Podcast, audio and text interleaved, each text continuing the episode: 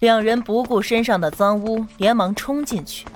只见张老爷躺在床上，闭着眼睛一动不动；赵胜跪在地上，哭天抹泪的。卧病在床的张太太也是满脸的泪痕。我爹怎么了？我爹是不是被那个贱妇气死了？张卫民只觉得天旋地转。如果他爹死了，那这个家可怎么办呢？就要全靠他了。大夫一惊，连忙说道：“少爷别着急，老爷是头被磕碰了一下，过一两日就会醒过来的。只是要好好养护，千万别再气着了，多躺着养生。”张太太打发人给了大夫钱，又送走了大夫，吩咐人熬药。回头看见儿子还是呆呆的，你这是怎么了？这身上都是什么东西？你们俩一块摔沟里去了？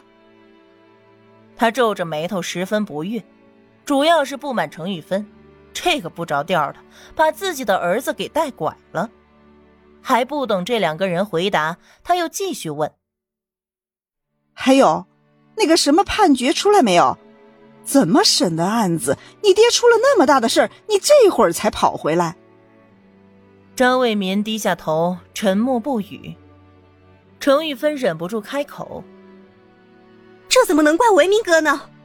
维明哥在堂上不知道被唐宁羞辱了多久，我们还被那些贱民打了一顿。”张太太虽然看不上程玉芬胡乱插话，可是她更加急于了解事情的结果。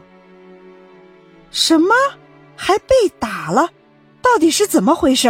儿子，说话呀！你要急死你娘吗？玉芬不都说了，唐宁赢了。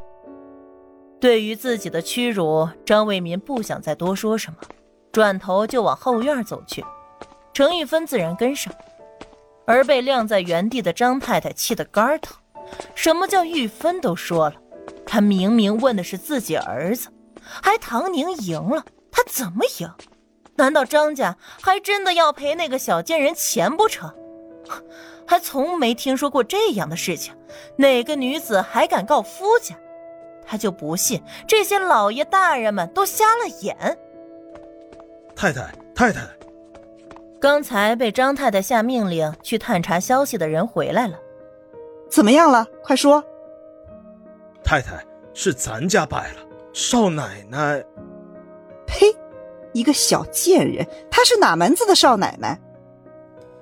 张太太啐了一口，怒道：“是是是，是那个姓唐的赢了，说是判决姓唐的跟咱们少爷离婚，咱们家还要赔他十万嫁妆。”什么？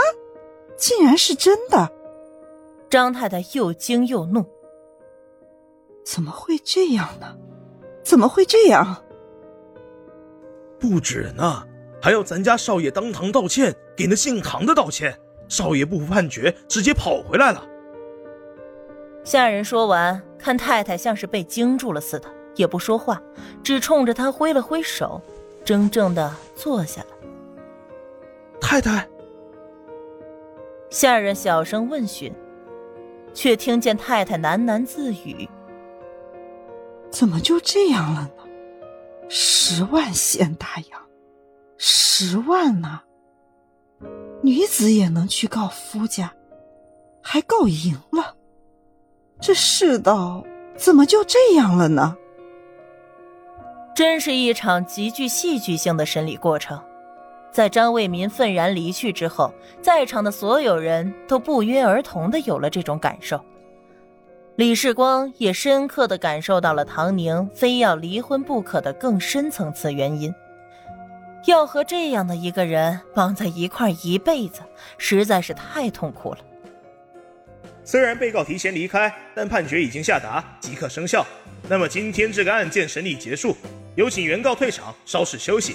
接下来开始审理下一个案件——唐家状告陈家谋夺家产案。好！门外爆发了一阵激烈的欢呼声。咱们金南的大人都是这个。有人举起大拇指，大大的赞赏。我以前还害怕呢，有事儿也不敢找衙门里的大人，没想到大人根本不像我们想的那样。哎，现在我也知道了，以后有事儿放心大胆去找大人帮你解决。民意最难，齐长官自己都没想到，自己做了这么多年的官，头一次受到了老百姓的爱戴，还是当着上级巡查的面所展现出来的真实爱戴。不知道怎么的，他居然还有点感动了，仿佛自己还真的是青天大老爷一般。看到这幅景象，唐宁松了口气，从堂上下来。小芳和吴妈连忙冲他走过去，一左一右围着他。小姐，你刚才那样可太厉害了，呃，不对，太漂亮了，呃，也不对，怎么说来着？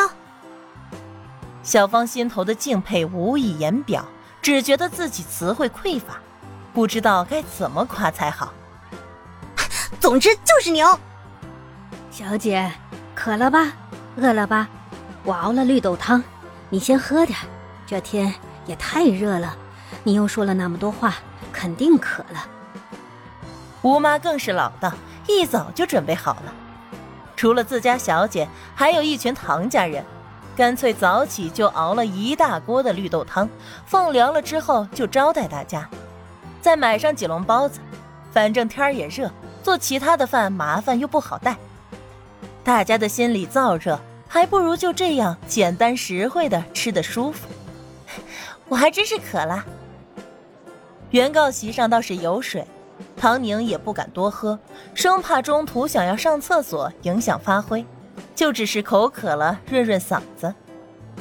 吴妈心疼的瞅着他，以后就好了，以后就好了，可算跟那一家子扯巴干净了。以后小姐过好自己的日子，让他们眼气死才好。嗯，行，吴妈这话说得好，就听你的。唐宁的嗓子有点干涩，说话间也带出一些沙哑声，吴妈更加心疼了。好了，小姐，别说话了，嗓子都要哑了。